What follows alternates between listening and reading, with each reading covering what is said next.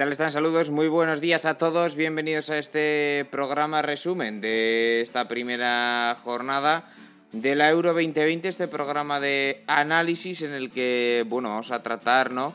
La, todo lo que ha ocurrido, vamos a, analizar la derrota, la, bueno, la derrota, mejor dicho, el empate, ¿no? De, de España ante la selección de Suecia, pero que sintió, se sintió como una derrota Hablaremos del histórico triunfo del Finlandia, del debut de Macedonia del Norte. Daremos también nuestros once de la jornada y hablaremos de dos selecciones que empiezan a, pues, vendiendo cierto miedo en, el cuerpo. Es el caso de Italia y de Francia. Me acompañan para este análisis eh, Luis Calabor. ¿Qué tal? Muy buenos días. ¿Qué tal, John? Buenos días. Eh, la verdad es que ahora con este formato, al igual que pasó en 2016, ¿no te da la sensación como que han pasado muchísimas cosas? Sí, sí. O sea, muchísimas selecciones que te han encantado, otras que te han decepcionado totalmente. Eh, eso es lo bueno de este formato, ¿no? Que te deja muchas conclusiones y a veces es difícil resumir, aunque eso sea un poco malo, ¿no? Eso es, pero eso quiere decir que ha habido mucha acción en, el campo. También nos acompaña, como no, Neil Córdoba. ¿Qué tal, Neil? ¿Qué tal, John? Bueno, lo que decía Luis, ¿no? A ver, hay 24 equipos. Al final, de 24 equipos se sacan muchas cosas, ¿no? No deja de ser el número de equipos que juegan la Championship, también te digo. Entonces, si tuviéramos que hablar de la Championship, quizá no hablábamos tanto, ¿no? No, porque no había tanto jugadorazo. Exacto, porque es que aquí está lo mejor de lo mejor, la creme de la creme. Eh, bueno, pues de todo ello vamos a, hablar en el día de, hoy. Bueno, sin, más dilación, yo creo que podemos ya comenzar con el eh, grupo A. Podemos eh, ver ya en imagen lo que, lo que ha ocurrido en este grupo A. Donde Italia comenzó, empezamos por el debut, eh, por el inaugural. Italia pasó por encima de Turquía, sobre todo en una segunda parte, Luis, fantástica. Sí, eh, una segunda parte que además dejó para mí la mejor actuación colectiva de lo que llevamos de torneo. Siento que también eh, Turquía hizo muchísimo de su parte. Vimos una Turquía muy desconfigurada en el segundo tiempo. Y mira que en el primero eh, más o menos aguantaron bien, más o menos tuvieron una buena versión. Pero claro, es que también cuando te echas tan atrás, cuando tienes el, bloque tan bajo, pues al final eso no, no se puede sostener el tiempo cuando delante tienes a los tres cracks italianos, ¿no? Que yo creo que que es lo, que, lo que nos quedamos, ¿no? Que vemos eh, la delantera que tiene Italia, vemos a Domenico Berardi, a Chiro Immobile, a Lorenzo Insigne, y no sabes con quién quedarte porque los tres hicieron un, un partidazo. Ellos tres, más, sumando a Giorginio y a Spinazzola, yo creo que son los nombres propios de, Italia ese día. Y encima es que hay que tener en cuenta que hoy vuelve Marco Berratti, ¿no? que Locatelli jugó en su posición. Y claro, con los tres que tienes arriba, eh, más Jorginho, Nicolo Varela y ahora Berratti, pues tienes una delantera, un centro del campo increíble y que habla muy bien de por qué eh, el equipo de Roberto Mancini eh, ha conseguido esa racha, esta racha invicta y de cómo es una candidata, no sé si a ganar, pero sí que te da la sensación como que puede ser ese equipo alegre, ese equipo que es grande, pero con el que tampoco tantos cuentan de todos los torneos, ¿no? Puede ser ese tipo de, equipo Italia, pero en el otro lado de la balanza, Nil, tuvimos a una Turquía muy decepcionante. Excesivamente defensiva, creo que sería la definición del partido de Turquía. Eh, bueno, un 4-4 es lo que venían jugando, pero sin ninguna intención de, tener posesión ni de jugar con, con, el balón. Apenas hubo llegadas de Turquía, no recuerdo prácticamente ninguna. Y bueno, si Turquía decepcionó, creo que Italia convenció bastante, ¿no? Un buen partido de, de todos, optó más por la veteranía, ¿no? veníamos hablando de los once, mm, imaginaba o quería imaginar que iba a jugar Bastoni y al final fue un Chiellini lo de toda la vida, y bueno, eh, las demás líneas bastante, bastante correcto todo y lo esperado, ¿no? Jugó, al final jugó Jorginho de pivote con Locatelli interior izquierdo y Varela, también ahí tenía alguna duda, eh, el, el, hecho de no estar Berratti pues hizo que Jorginho y Locatelli fueran titulares conjuntamente, ¿no? Tenía esa duda de que si iba a ser uno u otro, jugaron los dos a la vez. Y luego arriba, pues Berardi, me sorprendió que jugara Berardi de inicio. Hugo Florenzi, lo tuvo que cambiar al descanso porque no estaba aportando prácticamente nada en, en ataque y metió a Di Lorenzo. Creo que fue un cambio bastante acertado. sobre todo para hacer daño a la banda de, Meras, que sin duda es el perfil más, más blando de esta Turquía, el jugador de Leap. Y al final, pues, una gran selección italiana que después de no entrar al último mundial genera ilusión a, todo un país. Ah, más cositas de este, de este partido que se resolvió en realidad en la, en la segunda parte, no lo, no lo olvidemos. Eh, primero con ese, con ese gol en propia puerta eh, de, de de Miral. Eh, después Chiro Inmóvil que hacía el segundo y, y Lorenzo Insigne el tercero. La segunda parte dio la sensación Turquía de ser un equipo verdaderamente flojo. Flojo. Mm, de que no le da. Y había muchas expectativas puestas por mucha gente en Turquía. Al final. Sí, Yo, creo que, que, todo, que todos lo colocábamos como la segunda de grupo o peleando con Suiza. De hecho, yo no. Ayer. Yo, eso, eh, yo aquí me voy a poner medallita a expensas de que todavía, evidentemente, Turquía puede ganar los dos que le restan y acabar segunda tranquilamente. Pero, pero yo no. Yo no me creía esta Turquía.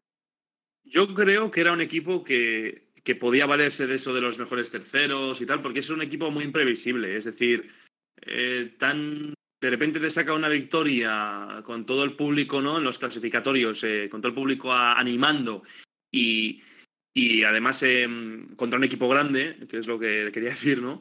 Pero es que pero es que aquí en los torneos grandes da la sensación eh, de ser una selección muy, ¿no?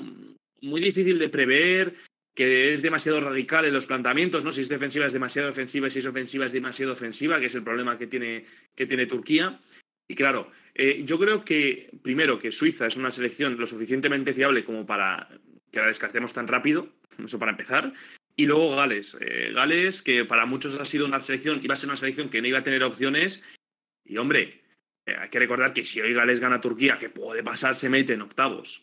Entonces, es un grupo que era mucho más abierto de lo que mucha gente pensaba porque hemos sobrevalorado a, Turquía, infravalorado sobre todo, yo creo que a Suiza y a Gales. Es decir, Gales creo que tiene, creo que vimos que tiene mimbres, sobre todo yo creo que ofensivos, que pensábamos que no, pero ofensivamente tiene mucha cosa como para meterse como tercera como segunda. Eh, dicho, dicho esto, eh, decepcionante, vamos a dar nombres propios de Turquía. Decepcionante Hakan Shalanoglu en su línea, más irregular que el Guadiana. Yusuf Yasichi, nada. Burak Yilmaz muy solo arriba y es que realmente no, no se puede salvar a nadie, yo creo. El mejor fue, fue Shakir, efectivamente, el portero. Y, y, a, y a creo. Bueno, sí, dentro de lo que cabe, pero quizá porque se fue en el 65. Ah, me gustaría comentar una variante que hizo Turquía y creo que eh, va a ser lo que haga en el futuro, o debería hacerlo. Y es que hubo un momento donde Shalanoglu pasó a jugar de media punta ya con 0-3 y entró Shelky Sunder y cambió un poco el esquema a 4-2-3-1 en lugar de, 4-4-2. Que apunta en ataque no, no, aporta nada. Sí, Chalanoglu jugó muy mal, estoy de acuerdo, pero también es cierto que jugando de volante izquierdo no, no es su mejor lugar, no entra tanto en juego. Bueno, pues eh, esto es lo que, lo que dio sí Turquía respecto a Italia por, por destacar alguna, alguna cosita más. Gran partido de Domenico Berardi que fue la sorpresa o, el jugador quizá con menos cartel, Luis, partidazo de Berardi.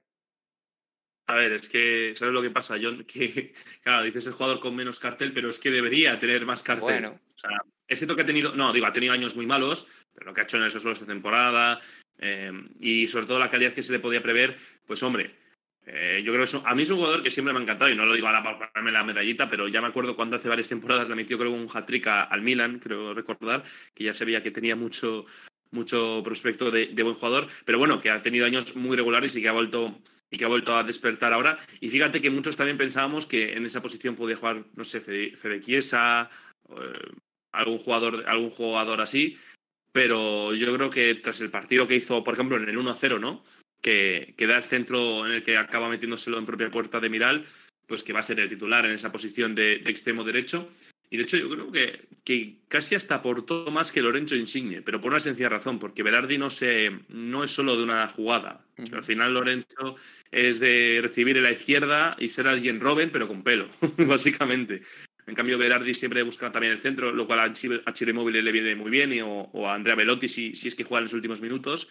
Entonces ahí, yo creo que, que, puede ser la consagración, el torneo definitorio de Domenico Berardi eh, después de una temporada tan buena. Nos habla aquí nuestro compañero Rubén de, de, de súper sobrevalorada Turquía. Yo ahí la verdad que, que no puedo más que, que coincidir bastante con, con, él. Bueno, vamos a aparcar ya este partido, pasamos al, al, otro del grupo, donde Gales y Suiza empataron a uno en un choque bonito de ver, en un choque que tuvo más audiencia en España que la final de la Champions, por poner en contexto lo de las audiencias, eh, lo que tiene dar el fútbol gratis.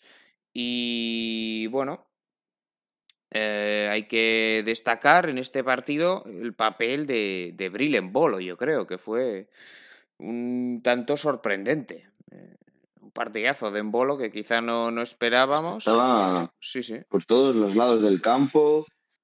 No sé, eh, si alguien se pregunta que por qué Embolo jugó tan bien, pues no, no lo sabe. un día que te sale todo, ¿no? Y ya está. No, no, no le daría más importancia. No creo que vaya a ser regular en sus actuaciones en Europa. A lo mejor me equivoco y luego acaba como Pichichi o vete a saber, pero es que remató todo. A mí me Todas gustó. las de Suiza estaba. Yo iba a decir que a mí me gustó mucho la selección de Suiza. Mucho. Bastante, bastante, bastante. Eh, con, con Kevin Mbabú a un gran nivel por, por el carril derecho. Me parece una mm, zaga bastante sólida con el Bedi, con Akanji, no tanto Shar. Eh, bueno, Remo Freuler Shaka, buen doble pivote. Y si Seferovic las metiera, pues no jugaría en el Benfica. Porque se asocia genial, combina muy bien, pero no mete una, Luis. Bueno, es que es el déficit que tiene Ari Seferovic. Eh, lo hablamos, yo creo, en un programa de, de Overtime, que al final, en el Mundial 2014, o sea, ha jugado tres eh, torneos de selecciones grandes, este es el cuarto. Mundial 2014, marca un gol. Eurocopa 2016, cero goles. Mundial 2018, cero goles. Claro. Es que al final Suiza es un equipo que siempre se acaba metiendo en octavos y eso es un déficit muy importante para un equipo que, por ejemplo, no ha pasado ninguna fase eliminatoria. ¿no? Eh, sobre el bolo, eh, los que nos estén escuchando, por favor, que no se piensen ahora que en bolo lo va a fichar el Bayern de Múnich y va a ser la solución a los problemas del Bayern de Múnich. Bueno, el Bayern no tiene problemas, pero se me entiende, ¿no? Para o sea, empezar. Brill Bolo es un revulsivo bastante decente del Borussia Mönchengladbach. O sea, un buen revulsivo, ojo, porque es un jugador que encima también aporta mucho desde la banda, pero que ahora no es Diego Armando Maradona, porque yo cuando vi el partido tan bueno que hizo, sobre todo en la segunda parte, pensé, ya va a haber muchos eh, que, sí. que, van a decir ahora bolo, tal, no sé qué, porque pasa en todos los torneos, eh, ojo, lo digo por, por nada en concreto, pero bueno, eh, sobre todo sobre lo de Embolo, ya no solo lo que dice Neil, que tiene un campo de influencia muy, muy grande, sino como, como siendo tan siendo, no siendo tan alto, o sea, no sé cuánto mide exactamente, te lo voy a decir ahora, pero no siendo tampoco una torre, bajaba muchos balones. De hecho, mira, eh, me dio un 85, que está bien, pero tampoco es una torre para lo que estamos acostumbrados en el fútbol, ¿no? Bajaba muchos balones y daba muchas opciones. Eh, eh, bueno, en este caso Seferovic en la primera parte, que también Seferovic se fabrica, se fabrica las suyas, como tanto como, como ser el líder ¿no? de, de, Suiza. Y de hecho lo vimos ahí en el, en el gol de córner, que prácticamente no tiene ni que saltar, es cierto, pero que lo hace muy bien también en bolo. Uh. Totalmente. Eh, en Gales, yo la verdad que destacaría, bueno, yo creo que el nombre del partido está claro en Gales. Bueno, hay dos, porque uno acaba marcando el gol, que es Kiefer Moore, además con, con, con la venda ahí en la cabeza y sí, ese guerrero galés, pero, pero es... en las jugadas ofensivas. Pero el partido de Daniel James es para, para hablar de él. A mí Daniel James, la verdad, sí. que es un futbolista que me encanta. Mucha gente se pensó que era zurdo, ¿eh? Yo creo que habla bien de él jugando en izquierda, que la gente se pensase que era zurdo. Eh, es una moto. Es el clásico extremo que es una moto, ¿no? El extremo sí. moto es unidireccional, o sea, es vertical, vertical, vertical. No se va a salir del guion, pero porque no quieres que salga del guion. Y a buscar a Kiefer Moore. Entonces, ¿para qué quieres más? Sí, sí. Partidazo de Daniel James. Uh, Gareth Bale, bastante desapareció en la primera parte. En la segunda lo intentó más, uh, pero, pero apenas tuvo también incidencia. Bajó más a recibir y, y demás, pero bueno. Uh, sí. Correcto, un partido correcto, pero se espera más de Gareth Bale. Yo creo que tampoco le buscaron tanto. Es que sabes lo que pasa, que, que Gareth Bale encima, si le metes en derecha, pero, pero con tan poca participación en el juego, pues. O sea, va a buscar él la participación y de hecho lo hizo, bajó varias veces a, intentar recibir, pero, pero también creo que puede ser. Es que tampoco sé si es no sé si es desaprovecharle o simplemente que Bale tuvo el día malo. El día malo de que se levantó mal de la cama, no se me explico. Entonces, yo creo que Bale por derecha. A ver, es que es su posición, pero por ejemplo, Daniel James lo, lo podrías aprovechar más por, por derecha, que es donde juega el Manchester United. Entonces, no sé si. Sí. Claro, buscas potenciar a Bale, pero no lo consigues. Exacto. Ah, después eh, también hay que hablar de, bueno, hablar, de mencionar las, las, eh, las paradas de Danny Ward. Me parece, sinceramente, pues un gran portero dentro de lo que es la selección de Gales, o al menos eso demostró en el partido ante Suiza. Pero yo, yo echo de menos a Genesis, ¿eh? A mí Genesis que no me lo cambie nunca. O sea, bueno, sí, carisma sí, pero, pero Ward desde luego también estuvo, estuvo muy bien bajo palos. Y, y, poco más de este, de este partido. Mejor Suiza, ¿no? En, eh, en, el cómputo global, pero sobre todo bajó el nivel a partir de, de un cambio demasiado defensivo. La entrada de Zakaria por Shakiri no es culpa de Zakaria, ni mucho menos, pero es que le costaba más salir desde, desde ese momento a, Suiza. Y ahí Gales aprovechó un balón parado para que marcara de cabeza a Kiefer Moore, también eh, eh, balón parado muy importante en este partido. Y después algún intentona de, de Suiza, ¿no? Que, que, sí que fue superior, Neil, pero bueno. No, no pudo. No pudo dar más de sí. Bueno, Gales al final es un equipo que defiende bastante bien y que tiene un juego bastante directo. Y no sé, fue un partido donde los dos marcan en, jugadas aisladas aéreas, eh, uno en un córner, el otro... Sí, porque... Insisto, que los dos marcan en un córner. Sí. sí, los dos marcan en un córner. Uno en un córner directo y el otro en una, jugada de un córner. Exacto. Bueno, pues eh, Turquía que se va a enfrentar a Gales hoy mismo, esta segunda jornada, a las 6 de la tarde. Turquía-Gales, partido clave, Luis, porque el que pierda, pues se va a quedar con pocas opciones. Sobre todo, bueno, todavía no van a tener opciones porque ya saben cómo funciona esto, pero Turquía, después de perder 3-0, tiene que puntuar por lo menos en el día de hoy. Claro, es que. Gales ya va con un punto. Claro, es que a Turquía. Eh, por el gol average, excepto que haga dos muy buenos partidos ante Gales y Suiza, pues eso ya no lo va a remontar. Entonces lo que le queda es sumar cuatro puntos.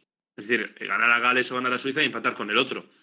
Eh, de hecho, creo que tampoco sería tan mal resultado el empate para Turquía, porque contamos con que en teoría luego va a perder Suiza. Claro. si no pierde Suiza, claro, si no pierde Suiza ya es un mal resultado, pero si, si ya, pero Suiza en la última iría a empatar para pasar. No, no porque Suiza tiene un punto solo ahora mismo, tendría, tendría uno. Ah, iría a ganar, pues entonces peor aún, porque irían los dos apurados.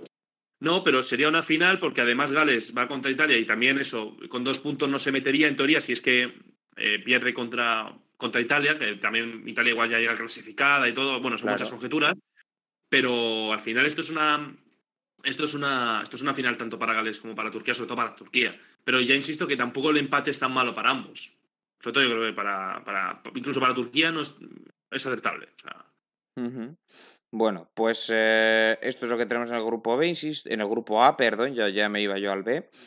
Eh, este partido a las 6 de la tarde entre Turquía y Gales, a las 9 eh, de la noche Suiza que se va a enfrentar a la selección de Italia. Pasamos al grupo B y vemos ya en pantalla, bueno, pues ese partido tan raro entre Dinamarca y Finlandia. Empezamos por el otro por el de Bélgica, eh, que goleó a una Rusia muy floja. Quizá también, Luis, esperábamos más de Rusia. Yo es que, ¿sabes lo que pasa? Que mientras veía el partido de Rusia me imaginaba a Sana Silveira tirándose de los pelos viendo la defensa de, mm. Rusia, sobre todo Andrei Semenov. Quiero decir, lo de Semenov en el primer gol creo que representa lo que fue Rusia. Una selección poco reconocible, una selección que no vimos el plan que, de Cherchesov que también ha funcionado, que no era un equipo peligroso arriba. De hecho, Alexander Golovin, pues eh, te dicen que es el mismo de 2018 el que hace ese partido contra Arabia Saudí, que vale, que es Arabia Saudí, pero bueno. y te ríes.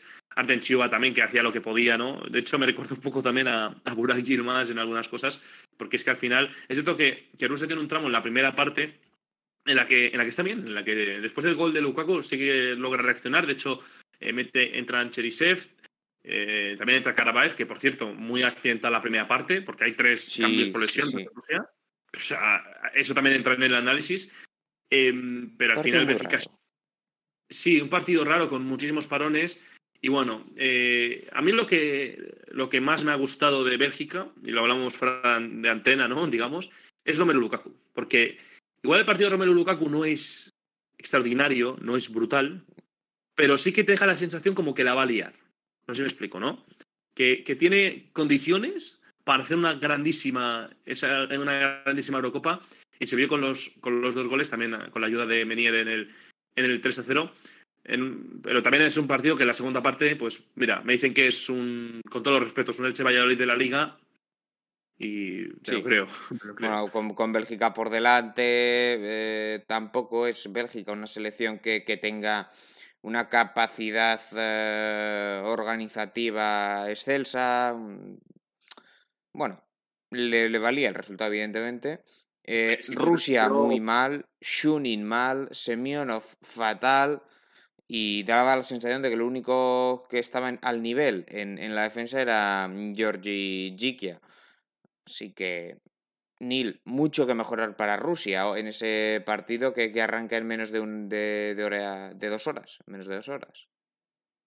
Sí, una selección rusa que decepcionó muchísimo. Sí, es cierto que el rival era Bélgica, que puede ser una de las selecciones que estén ahí para pelear la Eurocopa.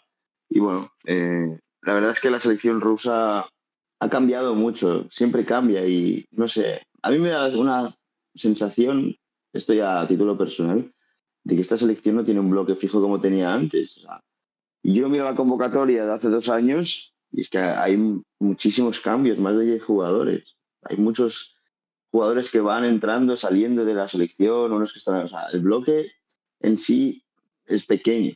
Golovin, Chuba, eh, Marinov, Kuchaev, Mario y poco más. Y los dos centrales Chiquia Semenov, pero el portero, portero los últimos años, desde que no está Kinsey ha rotado muchísimo. Sí. Eh, no sé, el, el inter, los interiores también muchísimos. Doe para estructurar con Marinov. Antes eh, Yuri Gasinski era indiscutible y ahora por el mal nivel suyo ni siquiera ha ido a, a esta Eurocopa. Entonces muchos cambios. Era una Rusia que, bueno, jugadores tiene y el hecho de que juega Karabaev en la segunda mitad me, me gustó. Hubo bastantes lesiones, también te digo, en Rusia. Pero bueno, vamos a ver qué, qué sucede, ¿no? Porque perder contra Bélgica tampoco es un drama. Al final es el rival más difícil de todos. No, no es un drama en ese Finlandia. aspecto, pero las, las sensaciones fueron horribles. A ver hoy contra Finlandia porque es partido que sí. tiene que ganar sí o sí el, el, combinado ruso. Respecto a Bélgica, poco más. Es que no necesitó mucho, ¿no? Para, para, para llevarse los puntos. Muy, muy fácil se lo puso. Se lo puso el combinado ruso. Y al final, pues eh, es que Lukaku ya adelanta muy pronto a, a Bélgica. Después esa sucesión de lesiones. Eh, eh, Timothy Kastain, que además se va para casa. Daler Kuziaev, eh, Yuri Jirkov, bueno, en fin, muchísimas, muchísimas lesiones. Intenta hacer cambios en la segunda parte para mejorar, ya con 2-0 Rusia, pero no, no mejora nada. Y en el tramo final Lukaku hace el 3-0. Bueno, que en realidad es, eh, digamos, la, la respuesta o la, la señal de que, como Luis decía, tiene pinta de que Lukaku en esta euro la va a liar. Vamos con el otro partido, mm, porque insisto, no tiene mucho el Bélgica-Rusia. Tampoco tiene mucho que analizar el Bélgica-Finlandia. Porque pasó lo que pasó. Ese... Dinamarca-Finlandia. Dinamarca-Finlandia, perdón, Dinamarca-Finlandia, sí. Eh, pasó lo que pasó, ese paro cardíaco de Christian Eriksen, eh, que ya te altera todo lo que viene por detrás evidentemente. Eh, en principio, UEFA que aseguraba que, que, seguían jugando porque querían. Bueno, esto Casper Hjulman, el seleccionador danés, danés, lo ha desmentido. Dice que se sintieron presionados. por parte de UEFA para seguir jugando. Eh, así que, bueno, yo creo que se puede analizar lo que ocurrió hasta, hasta, hasta el desvanecimiento de Christian Eriksen. Que Hay dos análisis, el antes y el después. Exacto. Hasta entonces, partidazo de Dinamarca, me daba la sensación. Le faltó el gol, pero por lo demás jugando muy bien. Luis. Y sacando, sacando 8.000 córneres, ¿no? Sí, sí. Eh, sí, o sea, es un Por arriba Finlandia muy solvente, ¿eh? Sí, sí, y de hecho eh, me sorprendió que hubo mucha gente que dijo, no, es que Hradeki se le ve inseguro. A ver, eso es Hradeki. Es decir, Hradeki es un tío que parece que tiene guantes, eh, ¿no? Guantes de, ¿no? De que tiene, que está manchado los guantes. No se me explicó, que está mojado los guantes, perdona. Pero que luego siempre le responde. Eh, no, a mí la, esos primeros minutos, esa primera parte de, de, Dinamarca, como dices, me gustó mucho porque creo que fue fluida, sobre todo. Yo creo que esa es la palabra, ¿no? Que se plantaba muy fácil en campo contrario, que encontraba fácil a Braithwaite, a, Paulsen y a Wynn. Sí. Eh, Wynn y Paulsen por arriba y Braithwaite eh, más por abajo, ¿no? Con esa ocasión que tiene, que tiene desde, desde fuera. Y ya digo, o sea, al final eh, las sensaciones ahí de Dinamarca son muy buenas. también por Mele, que para mí fue el mejor de la primera parte, o sea, cómo incide en la banda izquierda, encima en una posición que no es realmente la suya, porque él juega por la derecha. Y bueno, al final es que si vamos a las estadísticas globales, porque tengo que decir una cosa, ¿eh? Yo creo que yo no coincido en que después de lo de Eriksen. Eh, a, ver, a ver, me explico, ¿eh? Vimos a una muy mal Dinamarca que Finlandia aprovechó. Yo creo que Dinamarca, y esto lo digo que tiene muchísimo mérito, ojo, tras eh, lo de Eriksen y la renovación del partido, estuvo bien. No igual, pero estuvo bien. Estuvo bien, pero se notaba en los jugadores que no estaban concentrados. Estuvo bien, pero no, no tan bien como, están, como está antes. Lo digo porque, porque al final es que son 22 tiros de Dinamarca, uno de Finlandia y uno que aprovecha. Eh, y uno que aprovecha Joel Poyampalo, que es un oportunista. O sea, lo, muy poco que ha jugado en Bundesliga por diversas cosas, eh, ha cumplido en todo. O sea, en ver, tanto eh, es que los, los datos hablan por sí solos. 22 a 1 en tiros. 22 a 1. Claro, es que es una ocasión muy concreta de, Finlandia. Ahora bien, y que, bueno, como ocasiones claras, 0-1 me dan. Pero bueno, pero, pero ahora sí. Sí, que sí, 200 corners, eh, viviendo en la frontal del área rival. Lo de Eriksen ese partido yo creo que no lo pierde. Yo y no te digo que, que igual eh, no, que igual lo ganase, ojo, eh, porque también se puede atascar Dinamarca arriba. Me dio la sensación de que podía haber pasado eso y Finlandia rasca un empate a cero. Ahora, eh, también el penalti de Hoiberg, que no está concentrado. O sea, es que son muchas cosas que hacen que sea un partido que, que sea imposible analizarlo técnicamente en, muchísimos aspectos, por no decir que en todos. Bueno, Finlandia aprovechó la que tuvo, bien por Jámpalo, y, poco más. Victoria histórica, nos quedamos con eso. Nos quedamos con la victoria histórica de Finlandia y con que Eriksen, pues dentro de lo que cabe, eh, está bien dentro de lo que cabe, parece que, está bien Christian Eriksen. Así que en ese aspecto nos alegramos y nos alegramos también, Neil, de, esa histórica victoria de Finlandia, que es la primera. Sí, bueno, se celebró en todo Finlandia, bastantes aficionados que se hayan desplazado de Helsinki o de cualquier localidad finesa a Copenhague y una selección finlandesa que a mí me gustó, la verdad. Es decir, eh, ganar tu primer partido en la Eurocopa ante Dinamarca, que para mí es una selección eh, bastante top, por así decirlo. Si miras el 11, es un equipazo. Dinamarca, todos jugando a primer nivel. Quizá el único que no jugó a primer nivel es, Vint, el delantero centro del Copenhagen, pero lo demás, primerísimo nivel. Y Finlandia, que al final va con jugadores desconocidísimos, con un central del Pafos, con... También optaron mucho por la veteranía, jugó Spars, jugó eh, Raitala en, el carril derecho, cuando, bueno, siempre ha jugado en el izquierdo, pero puede jugar en ambos. Y no sé, fue una selección que, bueno, aguantó y tuvo sus ocasiones y es una selección bastante física, jugadores bastante altos, así que pueden complicar también a Rusia en el partido que se juegan un rato, ¿no? Con Glenn Kamara como, como mejor jugador del equipo sin contar a Puki, yo creo. Bueno, pues eh, lo dicho, Finlandia-Rusia a las 3 de la tarde, hoy, mañana a las 6, eh, bastante diferencia de, horas, eh, hay, bueno, 27 horas entre partido y partido, Dinamarca-Bélgica a las 6 de la, de la tarde. Pues para Dinamarca es casi un match ball. Bueno, yo, hablando sinceramente, creo que el torneo para Dinamarca es todo un milagro y tendría mucho mérito sacado. Exacto. porque piensa una cosa. Eh, hoy eh, Finlandia-Rusia. Finlandia con un empate está adentro. Sí. Un empate está dentro. Finlandia va a ir a por el empate y está muy cómodo yendo a por el empate. Y Rusia no lo hemos visto precisamente brillante. Y tiene un, y tiene un, y es lo que tiene un golaveraje de menos 3, pero ya ha jugado contra Bélgica.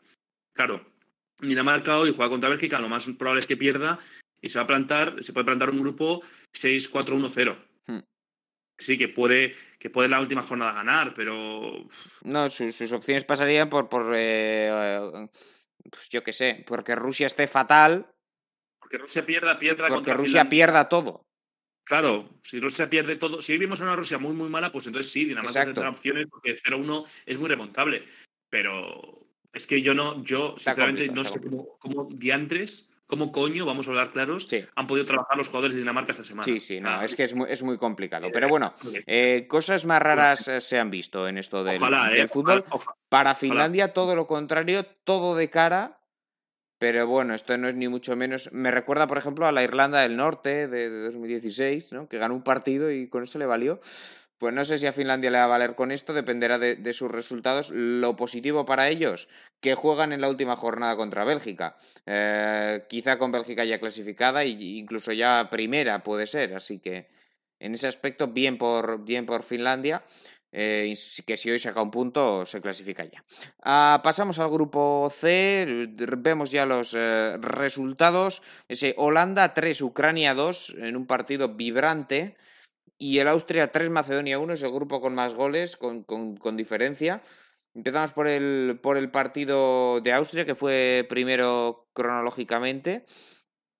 Y, bueno, que nos eh, dejó Luis, un, resultado de, de, 3 a 1 para, para, Austria, pero Macedonia compitió, compitió hasta el minuto 80. Pues, bueno, hasta el minuto 80 iban empate a 1. Luego... también que... Sí. No, no. No, que, que, el gol de Pandev es un poco una Macedonia de golpes. Bueno. este chiste robado, ¿eh? En cualquier, en cualquier caso, eh, tampoco podemos esperar más de Macedonia. Buen partido. Para empezar, hay que decir una cosa. Eh, a mí que no me venga alguien con que Marcel Savic no ha sido top 10, quiero decir 5, pero 10 de centros de esta temporada en el fútbol europeo. Porque, porque el pase que da, o sea, ya sé que es una jugada individual y tal, pero el pase que da en el 1 0 es hipnótico. O sea, yo pensaba que no iba a haber ningún pase así, que es imposible ver un pase así tan bueno, hasta que vi ayer el de Pogba. Sí. Pero la asistencia de. Porque este caso es asistencia, el de Pogba es pase, pero bueno, eh, a la asistencia de Savic era Stefan Leiner. Es maravillosa y luego llega también el 1 a 1 en una complicación ahí, ¿no? Con, con Bachmann, que al final acaba, acaba resultando en ese, en ese gol. Al final, eh, yo creo que, lo, que también es una demostración de que Macedonia tiene mimbres. Y lo hablaste tú, John, lo, lo dijiste muy bien tú y también creo que, que Neil. Denis Bardi, por ejemplo, el partido que hace es muy bueno en, el centro del campo como, como interior. Y Austria empezó, a, empezó un poco a atascarse, ¿no? A atascarse, entre ellos acaban llegando también ocasiones, ocasiones de, Macedonia. Pero yo creo también que cuando ya entra Arnautovic, ya no solo porque por, lo, por el gol que tiene el 3 a 1 que manda a callar hasta su abuela, eh, eh, sino que, Austria se reactiva, se reactiva mucho arriba. ¿no? a mí Austria es una selección que me gusta. Pero fíjate, John, era la primera victoria de Austria en una Eurocopa. ¿eh? Sí. Es que te ríes. Sí, sí, no, no, eh, totalmente. Yo cuando, cuando vi el dato no me lo creía. Esto no puede ser. Sí, sí, primera victoria de Austria en una Eurocopa. También hubiera sido, evidentemente, la primera de Macedonia de, haberse dado en su primer partido, en ese caso, en, en, Eurocopa. Creo que es la cuarta Eurocopa, si no recuerdo mal, de Austria. ¿eh? Sí, pero por eso digo que. La cuarta, sí. Sí, porque además fueron anfitriones en, en 2008, luego en 2012 no estuvieron. Por eso creo que, el problema de Austria no es tanto los jugadores, porque para mí es una selección de cuartos de final fácil y que si se da las cosas puede llegar a semifinales, pero claro, la mentalidad. Me da la sensación que mentalmente no es una selección que pueda aspirar a tanto. Y encima también, tú ves lo que tiene arriba y Karacic no es una maravilla, Baumgartner no es una maravilla y Arnautovic es una maravilla, pero está más loco que un cencerro. Entonces, pues. Sí. ¿Me explico? Entonces, al final, es lo que. Es que se me sigue haciendo muy difícil confiar en Austria, aunque se va a meter, salvo. sorpresa porque un punto y está dentro. Yo creo que está totalmente claro que, Austria se mete. Eh, bueno, a ver, nunca se sabe, pero bueno, en teoría, salvo descalabro, sí que debería estar Austria en, en, eh, de hecho, Voy, a hacer, voy a hacer una apuesta y creo que no pierde contra Holanda. No, es que yo creo que tampoco, es que Holanda a mí me deja muy frío. Eh, por, por cerrar, antes de irnos con Holanda, este Austria-Macedonia, Nil, ¿qué destacamos de Macedonia? ¿Con qué nos quedamos? Hombre, me, quedo con Bardi, sin duda fue un jugador muy incidente con, mucho balón y, bueno, encarando bastante. Creo que la selección macedonia, eh, si hubiera empatado, no hubiese sido tan injusto. Y como hicimos en el repaso previo, grupo por grupo, creo que la selección macedonia no tiene tan mal equipo. Al final, no es, juntas bastante calidad, sobre todo por dentro. Por el nombre, la gente piensa que Macedonia es eh, eh, un desastre. Macedonia no es una mala selección. O sea, quiero decir, Macedonia no es peor que Finlandia. Por Para mí es mejor. Mm, está a ese nivel, más o menos. Ah, bueno, pues eh, lo he dicho, que Austria ganó 3-1 a Macedonia. En el otro partido, Holanda, Holanda no, Países Bajos. Eh, bueno, vamos a Holanda toda la vida, es lo que hay. me perdonáis. Venció por. Es como llamar a la selección española la selección de Extremadura, pues así se siente. Bueno, no, la, de Castilla, más bien. sería. Holanda al final son dos provincias y que ocupan mucho. Pues Castilla. pues, Países Bajos 3, Ucrania 2, Luis, eh, partido un poco loco, porque Holanda, en fin, llegaba. Joder. no hay forma, ¿eh? Países Bajos. Que por cierto, para, empezar el análisis, eh, vi, una avioneta que sobrevolaba el terreno que decía que jugaban 4-3-3. Sí, sí. 4-3-3 o barbarie. 5-3-2. Exacto. Sí. Eh, bueno, mm, aquí destacar eh, que atrás sin eh, Delicht, sin Van Dijk, Delicht baja de corta duración, ya estará para el próximo partido a priori. Esto es un despiporre, esto es un desastre. a ver, también siento que Van Dijk es, en todos los equipos es el dominador. No, no, en el Liverpool lo hemos visto. Claro, pero claro, ¿qué pasa? Que cambias a Van Dijk por, por Timber, que, sí. que bien, o por Riley Blin, que a ver, que no son malos, pero pero no es lo mismo, ¿no? Encima, claro, Fran de Boer intenta ser defensivo, pero luego encaja los dos goles en ese tramo tan nefasto para, para Holanda. Yo creo que psicológicamente es una selección que todavía, es decir, que ahora está en pleno crecimiento, pero que todavía no tiene muy claro cuál es su límite o, a qué juega incluso, ¿no? Porque me parece que es cierto que el 3-5-2 le viene muy bien para los laterales, muy bien, porque son laterales muy profundos, y lo vimos con Denzel Dumfries, que está participativo en, los tres goles. En el primero que aprovecha eh, Jorginho el rechace del centro y en el segundo que prácticamente da el centro aunque no le den la, asistencia. Pero luego, claro, es que ese periodo de desconexión, por muy golazo que sea de Yarmolenko, por muy buen partido que sea de Yarinchuk, que lo compensan por el gol, pues no se puede dar. O sea, es un partido que en otro día, pues igual hasta lo pierdes.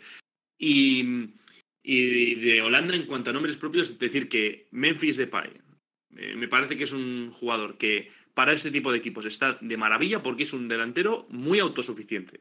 Es decir, se compensa muy bien con Vegos, que es una torre y todo lo que quieras, pero que Depay en un momento dado te hace la jugada él mismo. De hecho, lo vimos la que tuvo en la primera parte, que se la crea él. Es un delantero que a Holanda le viene muy bien y, por ejemplo, al Barça cuando esté le va a venir muy bien. y eso lo compensa. Sí. Ah, sí, ah. perdona. John. Sí, sí, digo que a Países Bajos, no a Holanda. Eh, perdón, perdón. a Netherlands, ¿va a decir Netherlands o la Orange? Ya está, está por culo. La Orange, efectivamente. Es lo que hay. Eh, bueno. Sí. Y bueno, y Frankie de Jong, Frankie de Jong, que sin ser tan llegador en esta Holanda como más organizador y tal, en esta, en esta Orange, perdón. En fin, eh, sigue siendo un jugador que está en una progresión muy buena con ese otro perfil que, al que vemos en el Barça, en la Orange bueno, muy, muy vertical al final este equipo. Tampoco Ucrania renuncia a, ser vertical, ¿no? Se lesionó Subkov muy prontito, entró prácticamente el partido entero, lo jugó eh, Marlos. Y bueno, entero no, porque luego fue sustituido el propio Marlos por Shaparenko, pero en líneas generales a mi Ucrania, bueno, más o menos cumplió con lo que yo me esperaba. Mikolenko, el lateral izquierdo, francamente horrible. Y por lo demás, todo bien. Buen partido de Sinchenko, sin ser nada del otro mundo. Bien Shidorshuk, Yarmolenko, golazo. Yarenchuk, bien también. No sé qué os pareció a vosotros Ucrania. Pues Ucrania es una selección con bastante nivel. Bueno, con un bloque Shakhtar Dinamo que se conocen a la perfección y con. Bueno, jugó con Zubkov arriba, que mm, comenté como posible variante. Le, duró 15 minutos porque se lesionó, así que para el caso. Sí, sí, le duró 15. bueno, luego entró Marlos, que para mí debería ser titular por delante suyo. Y muy buen partido de Yaremchuk y de Yarmolenko. Me gustó mucho Yarmolenko, un jugador que ha sido muy irregular en su carrera, creo que ahora ha venido a menos, pero muy buen partido el suyo. Luego Zinchenko de ancla, creo que es inteligente ponerle aquí porque con la habilidad que tiene, quizá en banda lo pierdes y interviene menos en el juego, pero tampoco fue una Ucrania que saliera a cerrarse en bloque bajo. es una selección que puede tocar el balón perfectamente. De hecho, sus, equipos Dinamo de Kiev y Shakhtar así juegan en, Liga Ucraniana en equipos de posesiones altísimas. Entonces, no tendría demasiado sentido jugar a defender. Eh, en cualquier caso, no me gustó Holanda. Ucrania se lleva una nota bastante buena de este partido y, sin embargo, Holanda, pese a ganar, creo que no. Gran partido de Dumfries que luego veremos el 11 de la jornada y una selección holandesa que me deja muchísimas dudas, sobre todo en, la, en la zaga Timber bastante flojo. Eh, bueno, a ver, en teoría vuelve de Ligt ya para el próximo. No me gustó mucho de Ron, pero bueno. Mm, luego en el, en el, carril izquierdo eh, pensaba que iba a jugar Winsdal. Al, al final jugó Baranholt. Yo optaría más por Winsdal, no sé. Luego también el tema del esquema. Estoy bastante de acuerdo con los aficionados holandeses. No me termina de convencer este 5-2-1-2 en la selección danesa. Ay, danesa, en la selección eh, neerlandesa pero no sé qué opináis. Ronaldo May en esa posición de, media punta, ¿no? en un rol diferente. Bueno, no jugó mal. A mí la verdad es que esta Holanda me deja muchas dudas. Yo atrás la veo insegura y adelante pues eh, tuvieron el día, Weghorst marcó un gol eh, y fue titular, por cierto, con, con Depay. Mm, Dumfries partidazo, pero yo no sé hasta qué punto es capaz de tener esta regularidad. Eh, bueno, de ser regular a este nivel. Me deja muchas dudas, Luis Holanda, Países Bajos. Ya para, para cerrar. No sé si a ti también. Uf, a mí es que no me convence. Es cierto que igual podría. No me convence nada a mí. No, es que, es que eh, es cierto que el 4-3-3 podría venir bien, pero también a ver qué jugadores puede ser. Aunque con Biners también es un jugador que en centro del campo es muy completo, es súper completo. Em, no, no convence, pero, eh, pero es que también eh, De Boer es un técnico ya inseguro también de por sí, por, lo que, por sus últimas experiencias. Y al final con, el, con este 3-5-2, o no, 3, sí, 3-5-2, pues busca, digamos, eh, también la profundidad de los, de los carrileros, sobre todo porque él ha dicho que no es un y sí, eh, protegerse, pero él ha dicho que no es un 5-3-2, es un 3-5-2. Y yo sí que creo, sí que tengo que lanzar una lanza que eso es lo que vimos. O sea, al final los carrileros inciden mucho en el juego. Pero claro, al final eh, no es una propuesta de juego que te, con la que vayas a llegar muy lejos. Yo creo que pasar va a pasar. Dicho lo cual, va a pasar y además el primero de este grupo, salvo sorpresas en otros, le queda un cuadro muy fácil. Por tanto, mm. no debería sorprendernos ver a Países Bajos plantarse en cuartos de final tranquilamente, quizá por falta de un rival complicado hasta entonces. Así que, bueno, por eso también hay que valorar las Eurocopas, estos torneos, en base no solo al resultado final, sino a, los rivales que ha habido que superar. Ah, bueno, veremos qué ocurre. Ah, próxima jornada en este grupo C. Eh, pues eh, habrá que esperar a mañana porque tenemos a las 3 de la tarde un Ucrania, Macedonia del Norte, y a las 9 un Países Bajos, Austria. Vaya partidazo ese Países Bajos, Austria, Luis. Sí, además yo creo que, que por, por mimbres, por nombres es súper atractivo, ¿no? Igual es, eh, Es un partido como más de tapados, porque al final yo creo que Holanda todavía la tenemos ahí como que no en el mismo escalón, que además Holanda lleva, ya voy a decir Holanda, o sea, ya da igual, eh, lleva... Eh, ya ha llegado mucho, a este punto. Ya, lleva dos torneos fuera, eh, al final nos estuvo en 2016 y 2018, que creo que también somos muy, muy justos en la crítica, porque nos olvidamos primero de eso y segundo de que al final esta selección la rearma Ronald Kuman, pero Ronald Kuman se va. Entonces, de Boer tiene, ha tenido tiempo, hace una temporada entera para fabricar, pero tampoco ha sido una temporada fácil y yo creo que, que, tampoco, que incluso con Kuma en esta selección, pues hubiese, hubiese sido tampoco, ¿sabes? Una selección no mucho mejor. no mucho mejor, exacto. Aunque le mete, por ejemplo, un 3-0 a Alemania en Ámsterdam. Pero bueno, eh, entonces el techo de esta selección neerlandesa pues será llegar a, llegar a cuartos, lo, lo dicho, si es que tiene suerte también en el enfrentamiento, depende también de, de quién le toque, y poca cosa más, sinceramente, porque no es, es que también las expectativas son muy malas y yo creo que sería muy positivo para, para la Oran llegar a llegar a cuartos de final. y creo que así lo si, si miras la plantilla, no estamos ante una generación holandesa de primer nivel. Es una generación decente, pero no es de primer nivel. No, no hay jugadores, no hay cracks mundiales. Si, te falta tu mejor jugador. Además, que es Virgil van Dijk, al final es un jugador eh, capital en este, en este equipo. Creo que, bueno, en este y en cualquiera en el que, en el que juega. Bueno, dejamos ya el grupo C, nos vamos al grupo D, porque tenemos también que, hablar, en este caso, de la selección inglesa, primero de todo, eh, que a mí me resultó muy decepcionante. Muy decepcionante. Eh, yo tampoco pude ver ese partido a tope, pero yo creo que también el partido fue malo. El partido fue malo. Croacia eh, tiene un equipo flojo. Estamos acostumbrados a la Croacia de los últimos años. Eh, se acabó, de verdad. Pero Inglaterra, tras 15 minutos muy buenos al principio, de verdad, muy flojo. Eh, nada nuevo en realidad, porque Inglaterra siempre hace lo mismo, siempre prepara muy bien, parece que se va a comer el mundo, empieza el torneo y a jugar mal. Parece que no tiene solución. Ah, flojísimo partido. Para mí, del conjunto de un flojísimo entrenador como es Gareth Southgate. Luis. Yo creo que a Inglaterra le gusta y le va a venir bien ser protagonista de los partidos. Yo creo es, es la sensación que tengo, pero que todavía le falta también asentar cómo, cómo va a ser protagonista, porque al final, sí, Calvin Phillips pues igual fue de lo más decente, pero por ejemplo Declan Rice tampoco es un jugador que digamos en construcción, aunque jugó de pivote, ¿no? En esa posición, que, que era casi un doble pivote con Mason Mount más, más liberado por, por izquierda, pero luego que también iba por dentro.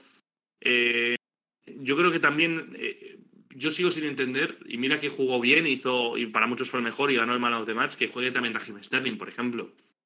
Al final, eh, Sterling viene de una mala temporada, es cierto que, que, con Inglaterra más o menos lo hace bien, pero por ejemplo Foden suele jugar en izquierda en el Manchester City y ahora jugó por derecha. Pues claro, partiendo de esa base, em, yo creo que también tienes jugadores para jugar mejor, Jack Grealish, ¿no? que lo pedían muchos, Rashford, que son nombres muy potentes para jugar luego así. Entonces, igual, por ejemplo, lo que, las críticas que se le pusieron a Debor, pues se le podrían también poner a Southgate en este aspecto, ¿no? No tanto en el esquema, sino en el planteamiento. Que sea dominar, sí, pero que también sea algo más atractivo porque, es, porque no puedes asegurar tan así durante todo el torneo. Bueno, pues eh, a mí es que insisto, me parece un desempeño muy flojo del, del conjunto inglés. Ya desde el 11. El 11, el 11, bueno, eh, lo de jugar con tripié de lateral izquierdo, bueno, vamos a ponerlo en duda, como mínimo, teniendo a Luke Shaw en el banquillo y a Ben Chilwell que lo descartó en la grada. Seguimos. Tyron Minks, central, bueno, estaba con molestias. Eh, estaban con molestias los. Eh, en este caso, Harry Maguire. Bueno. Arriba, Sterling. Raheem Sterling por delante de Marcus Rashford en el banquillo. Y de un Jadon Sancho que estaba en la grada. A mí, que alguien me lo explique. Incluso por delante de Jack Grealish. de cualquiera, de, de todos, o sea, si es que Sterling, a Luis le gusta Sterling, por ejemplo, pero Luis sabe reconocer que Sterling ha hecho una temporada mala. A mí me gusta Sterling cuando está bien. Quiero decir, es un jugador muy infravalorado cuando está bien en su prime. Es un creador increíble. Ahora, no es el caso en este momento, me explico. O sea, es un prime que dura dos meses y ya, pero no es consistente en el tiempo. Bueno, pues eh, respecto a Croacia, Nil, poquito. Es que da para lo que da este equipo en defensa muy flojo comparado con, con años atrás, con Chaletachar, con Domagos Vida, eh, Vardiol. Eh, es flojo, las cosas como son. Sime Versalco, que es que no ha jugado en toda la temporada prácticamente. Sí, quizá en el perfil derecho podría haber puesto a Juranovic de Legia, que ha hecho una buena temporada en el Legia campeón de la extra clase. Y luego en izquierda jugó Guardiol, eh, no es su mejor posición, yo creo que es un central, bueno, es un central que a veces juega de lateral izquierdo, pero es un jugador en sí con mucha salida de balón. Y no sé, al final da la sensación de que esta generación croata está ya bastante veterana, ¿no? todos los jugadores. Eh, ya no está Manjukic, ya no está, ya no está Rakitic. al final. Y, aparte de eso, eh, no sé, Modric, Perisic, eh, superar la treintena ya. Claro. No sé. La cosa es que tienen buenas generaciones sub-21, hay jugadores interesantes. Y bueno, de cara al futuro tienen relevo pero la actual Croacia es una selección que no tiene nada que ver con 2018. Más de una persona me decía, oye, ¿por qué a Croacia no nadie le da como, como posible outsider o puede hacer algo? A ver, los tres años que han pasado se, notan. Se notan y mucho. Es una de las selecciones a las que peor le ha venido que, se atrase porque ya es un año más para sus... Eh, para su vieja generación que ya, que ya pide dejar paso porque no puede más. Eso y que Luka Modric está explotado vendiendo bolsos. Sí, sí, eh, Luka Modric, en fin, le han tenido explotado en el Madrid y en Croacia no, no, va a ser diferente, porque es el mejor jugador de la, de la selección. Sí, eh, aunque, con Kovacic, por ejemplo, se entiende, se entiende muy bien. Y al final también Kovacic yo creo que también aporta ese plus de trabajo y demás que en el Chelsea este año no lo hemos podido ver tanto porque con Tuchel no ha sido tan titular pero que al final lo sigue teniendo. Bueno, el otro partido del grupo, insisto, Inglaterra decepcionante. ¿eh? A mí, de verdad, que con estos jugadores no seas capaz de hacer nada mejor que esto, parecía. Esto sí que parecía un Valladolid-Elche de los de, de los de domingo a las 4. Totalmente. Encima, encima con el sol ahí pegando. Muy mediocre el partido, muy mediocre. Y encima en Wembley, porque al final no, también tenemos que pensar que Inglaterra tiene ese factor a favor. Sí, sí.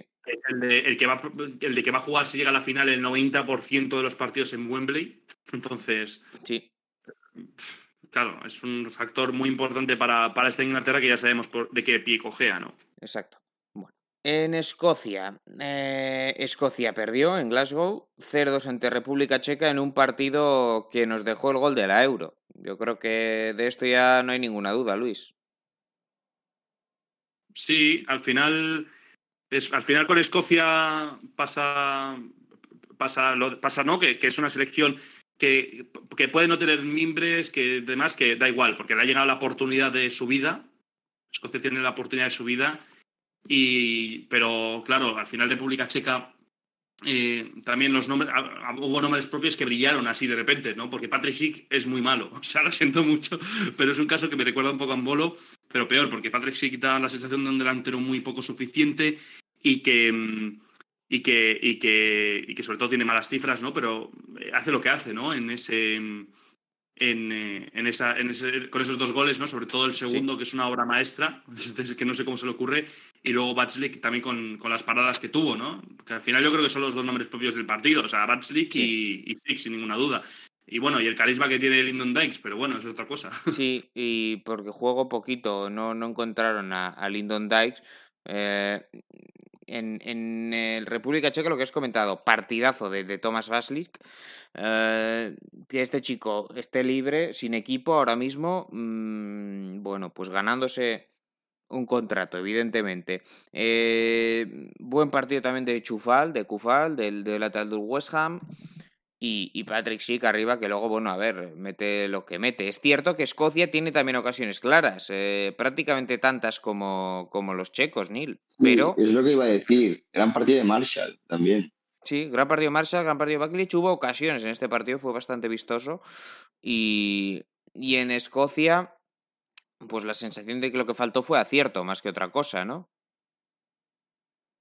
Claro, al final Escocia no tiene la misma calidad arriba, no tiene el mismo gol. Pero no, no creo que fuera un mal partido la selección escocesa, no. a perder 0-2. Exacto, no, no fue un mal partido, pero, pero al final el resultado es el que, el que manda, Luis, y, y esto te complica mucho la vida de cara a futuro. Eh, sí, al final el 0-2, lo habíamos dicho, ¿no? el 3-0 y demás, es algo que te, que te acaba matando por el gol a y demás. Y también en este grupo, el que veíamos ¿no? Inglaterra, incluso Croacia, pero claro, es que, es que se queda ahora todo como abierto, pero, pero tampoco tan favorable para, para Escocia, ¿no? porque de hecho ahora va a jugar contra Inglaterra en Wembley, que también yo tampoco me sorprendería que sacase, sacase un empate, por ejemplo, ¿no?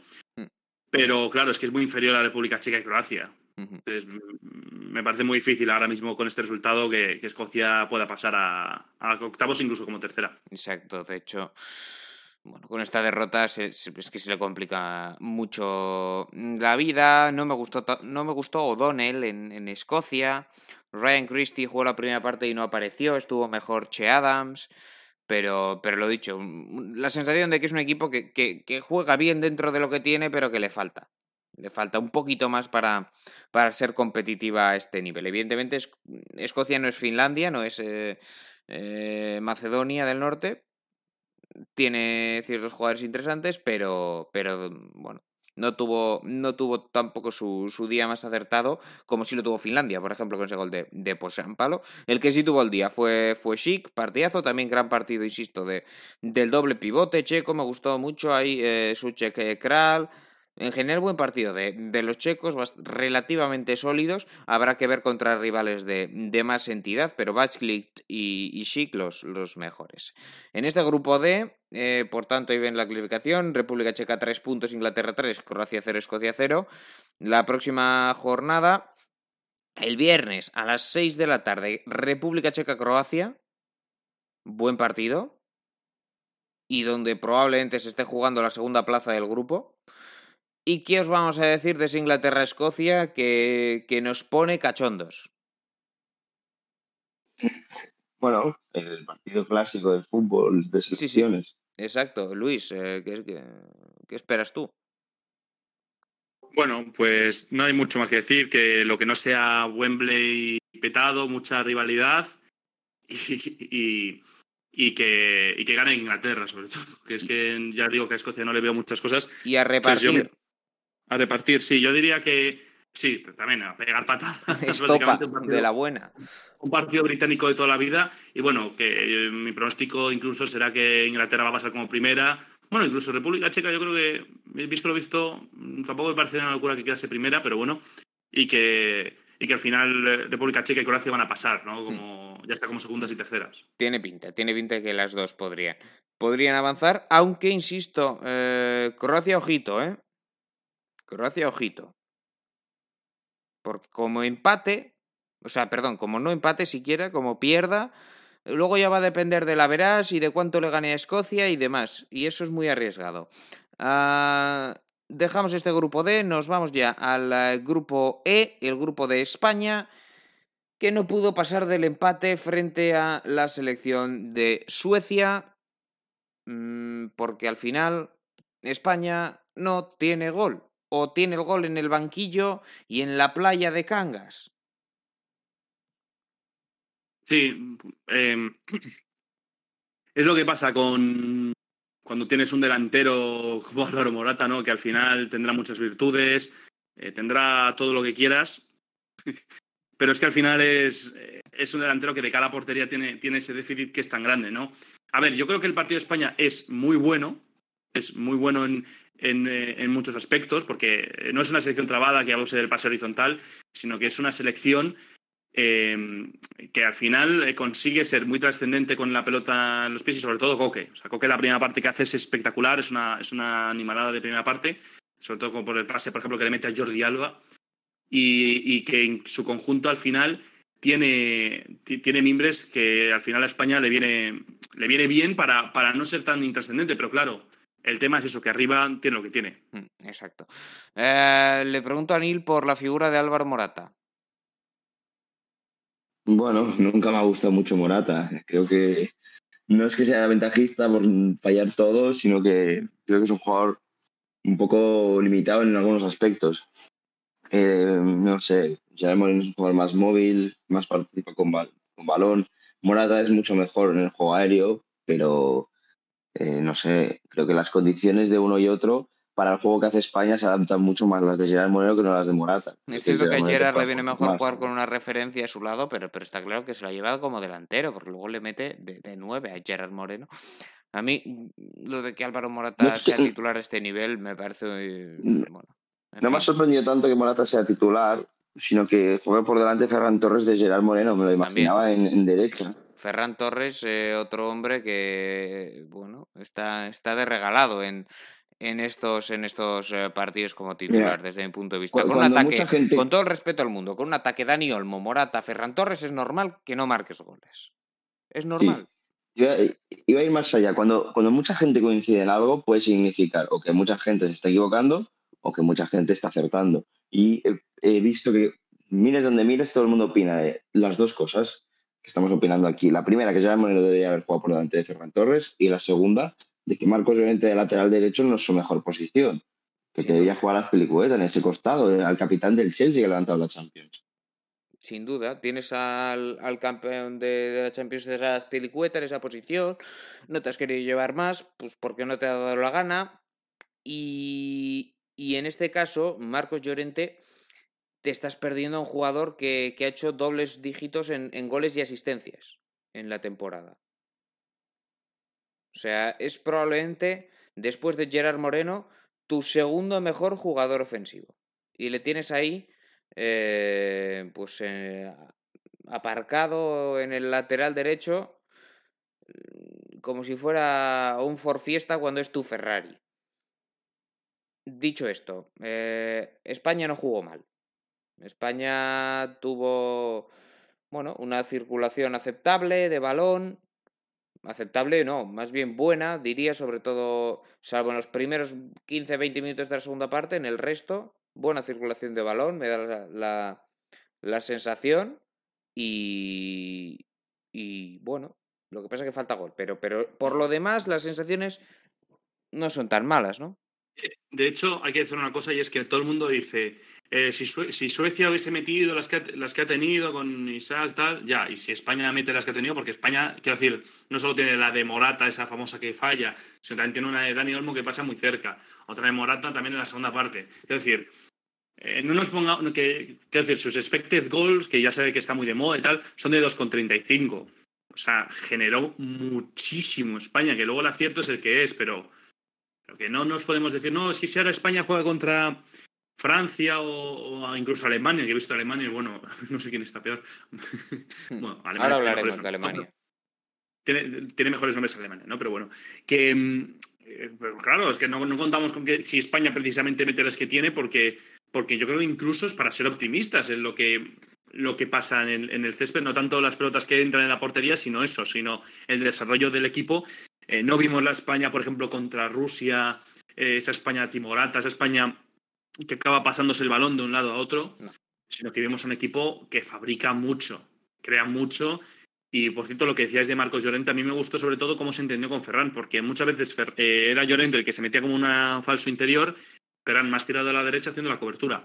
Y eso al final también es, se pudo aprovechar mejor a Marcos Llorente que, por ejemplo, en el partido contra Portugal. dicho esto, Coque, como figura, el más destacado de la selección, mm, eh, digamos, eh, confirmando su gran año, ¿no? Eh, Coque hizo un partidazo. Fue titular quizá por sorpresa, quizá muchos no lo esperábamos. Coque Pedri fue una pareja de interiores que no es que haya usado mucho Luis Enrique, ha apostado siempre más por Fabián Ruiz y por Tiago. Tiago entró Y e, en serio, no es normal. O sea, yo puede parecer que tengo una fijación con él. No soporto a Tiago Alcántara. Es un jugador Yo tampoco. sobrevaloradísimo. Lo he, comprado, vamos, cada vez que hablamos de él es la misma conversación. Siempre la misma conversación. Pero Inicias yo, tú rajando eh, y yo te lo compro. a mí no me, no me desespera tanto, no me, desesper- no, no me desesperaría tanto si no fuese por lo inflado que está. Es que, es que parece que de es nada. Xavi Hernández o, o Andrea Pirlo o... y es un jugador bueno y punto. Y que se pierde tanto en las florituras que la hace Exacto, muchas es veces que inservible. tiene condiciones para jugar mucho mejor, es que estoy seguro. Eso es lo que da más rabia. Que sabes que- que, puede ser bueno. Muy es que bueno. en vez de meter, hay una jugada en la que en vez de meter el pase con el interior de toda la vida, intenta el exterior, se le va muy arriba y se le va fuera. Sí. ¿Qué haces? ¿Qué haces? ¿Qué haces? Innecesario totalmente. Dicho lo cual, mm, insisto, ante Tiagos, Coques. Partidazo de, de Coque. Eh, que no valió para nada porque arriba luego faltó, faltó gol. Eh, aún así, insisto, las sensaciones no son tan malas. ¿eh? Aquí yo creo que algunos han querido hacer eh, bueno, el desastre más grande de lo que fue. No fue un desastre. No fue un partido No, que fue no, un no. desastre. Eh, Y además que se me hace muy difícil pensar, ya para empezar es tan fácil pasar que, bueno, en fin, no, pero se me hace muy difícil pasar seguro. pensar, claro, que, que claro, es que, que no va a ganar a, uno entre Eslovaquia y Polonia, es que se- No, a ver, es el rival más difícil del grupo y, y lo comentamos en el programa de, de dicho grupo, que la selección sueca es una selección que juega muy bien, sin balón, con 4-4-2, juega mismo esquema ofensivo que defensivo y eso pues hace que los jugadores ocupen muy bien los espacios. y Bien Alexander difícil- Isaac tapa- generando con lo poco que tuvo algo de peligro y, y ese palo eh, después de tocar en Llorente que salva el gol de Suecia, es cierto, pero bueno, que es una acción aislada, insisto, Suecia tuvo dos en todo el partido, España tuvo, tuvo cuatro o cinco bastante, bastante claras. Eh, 0-0, por tanto, y en el otro partido del grupo, Eslovaquia, partido que vimos aquí en The Overtime, Eslovaquia se impuso a Polonia por 1-2. Una gran primera parte del combinado eslovaco, reaccionó Polonia en la segunda mitad, pero apareció Krychowiak para liarla, ser expulsado, y a partir de ahí todo de cara para Eslovaquia, que puso el 1-2 y se llevó los tres puntos que complican mucho la vida de Polonia en este grupo. Sí, Sí. realmente hubo un tramo de, de buen juego polaco, pero fue 15 minutos de la primera, de la segunda mitad Sí, y luego ya. pero es que casi- se corta con la expulsión, eso es cierto. No sabíamos si hubiera continuado. Sí, sí. Mm, A priori sí, ¿no? Por cómo venía, no sé. Tenía pinta de que estaban embotellando a, a Eslovaquia, de que la posesión estaba siendo más en campo contrario, más cerca del área. Pero bueno, es que el partido de Eslovaquia, de varios jugadores suyos, de Duda, de, de Horalin, de. Bueno. De toda la zona ofensiva de, de Eslovaquia, que estuvo muy bien, la verdad. Sí. Eh, Kuchka, gran partido. Robert Mack. eh, el peor fue Marek Hamsik, pero por su nivel físico, insisto. Pero no estuvo mal. Partidazo de, de Eslovaquia. Nadie jugó mal. Ningún jugador realmente hizo un mal partido. Eh, y bueno, yo creo que, que es justa su victoria, sin duda, visto, visto el choque. Lewandowski, Luis, eh, pues que no le encontraron. De hecho, por cierto, decías lo de Mane Hamsik, pero Hamsik da el centro del gol de Skriniar, ¿eh? Que, Sí, ojo, hay que Sí, más no, hay que claro. Eh, hablo en, en la trascendencia del juego porque eh, físicamente Claro, eh, claro. eh, la- Eslovaquia Justa. buscaba evidentemente transiciones rápidas, continuas prácticamente, pero rápidas. Hamsik no está tampoco para, para echar muchos sprints. Y bueno, para, también hay que, sobre Lewandowski hay que decir el gran partido de Skriniar, eso para empezar, Sí. pero también lo, lo, lo mal que se encuentra Lewandowski con Polonia, en el sentido de que se encuentra incómodo eh, muchas Claro, veces. es que, es que le marcan, le marcan con tres. Claro, para empezar es, es eso, que, que al, fin, al ser el bueno eh, le marcan mucho. De hecho, a su misma altura más o menos está Zielinski, Sí. que su partido fue mucho mejor. Claro, Lewandowski necesita, lo vemos con el Bayern, necesita un equipo que le, que le busque, pero tampoco... No se ¿no? lo va a fabricar Eh, él. Claro. Claro, que, que, él, que él también pueda fabricarse sus cosas dentro del área y eso a Polonia le dieron muy pocas opciones. Eh, por eso digo que al final Lewandowski eh, cuando hablamos de los grandes torneos, siempre Polonia le mete muy alto por Lewandowski, pero luego es que al final le cuesta. Y es cierto que hizo cuartos de final eh, de la Eurocopa 2016, pero tampoco fue un Lewandowski brillante en, esa Eurocopa. Pero fue un Lewandowski mejor acompañado. Claro, yo creo que esa es la palabra, ¿no? Que está mejor acompañado. Que también, ojo, que Mateos Klis y Linetti son buenos jugadores. Linetti, pero igual más allá del gol, a mí no me gustó en absoluto, pero. Pero es decente, es decente. sí, Klich hizo un partido correcto. Eh, incluso el. Bueno, por cierto, una Polonia que le costaba transicionar a nivel defensivo porque era un esquema un poco extraño, me pareció. Creo que es interesante comentarlo. Era más bien eh, con balón tres centrales prácticamente, pero sin carrilero en la izquierda. O sea, el carrilero era el lateral de origen. Era asimétrico totalmente, pero bueno, era más bien con balón tres centrales y sin balón 4-4-2. Eh, porque Berechinsky, lateral derecho, mm, prácticamente cerraba como tercer central y toda la banda quedaba para, para Jusbiak. Dicho esto, eh, faltaban ahí automatismos porque les ganaban muy fácil la, la espalda y, sufrían mucho ahí. De hecho, el gol, el, el 0 a 1 que marca Eslovaquia, hmm. de Robert Mack, increíble, que, por cierto es una pena que al final el gol no le cuenta a él, sino a ni en propia puerta. Sí. Yo creo que representa muy bien eso, como, como un jugador que, que quiero decir es una buena jugada de Mac, pero no es Maradona contra, contra Inglaterra, ¿no? Entonces, em, ahí, ahí, sobre todo porque es una jugada, por ejemplo, Bresinski y Sosiak, ¿no? Tienen ese problema para, en esa entrada por la banda, por la banda por su banda derecha, por la izquierda eslovaca. Y al final eh, tampoco fue un partido ultra brillante de, Eslovaquia. De hecho, las estadísticas yo creo que son buenas, pero, tampoco son, son increíbles. Y que en realidad dos errores defensivos para mí graves, tanto ese gol como el de Skriniar que remata muy fácil. De hecho, es que remata con el pie en el, centro del área. no es que remate con la cabeza por una acción, no, no es no, no, es que hay unas rechaces que le hace que le quede muy bien a, a Entonces, eh, eso es lo que también te deja muy, deja muy frío de la selección polaca, que veremos ahora cómo se le pone, cómo se pone el grupo. Ahora va a jugar contra España. Ojito. Próxima jornada, el viernes a las 3, Suecia-Eslovaquia. Viernes a las 3, sábado a las 9, España-Polonia, es decir, hay muchos partidos entre uno y otro partido. Eh, a Polonia se le ha complicado mucho el, grupo. Vamos ya con el F, vamos con el último, con el grupo de la muerte, donde tuvimos, primero empezamos por, por el Hungría-Portugal, a una Portugal, como siempre, muy defensiva, y bueno, muy no defensiva, muy protegida, muy con ese doble pivote Carballo Danilo. Y bueno, sí, al final eh, Hungría hay que reconocer que compitió mejor de lo, de lo esperado, probablemente. Al final, eh, muchos le criticó a Fernando Santos ese doble pivote, William Carballo Danilo, pero al principio del partido tampoco me pareció tan mal porque podía potenciar a Rafa Guerreiro. Al final Danilo se metía mucho entre centrales porque de hecho muchas veces juega ahí en esa posición de central y tanto Rafa Guerrero como Nelson Semedo eran prácticamente eran digamos falsos carrileros porque estaba William Carballo luego de ancla y luego todos los jugadores de ataque. Estaban Bernardo Silva, Bruno Fernández, Cristiano, Diego Jota y los y los carrileros.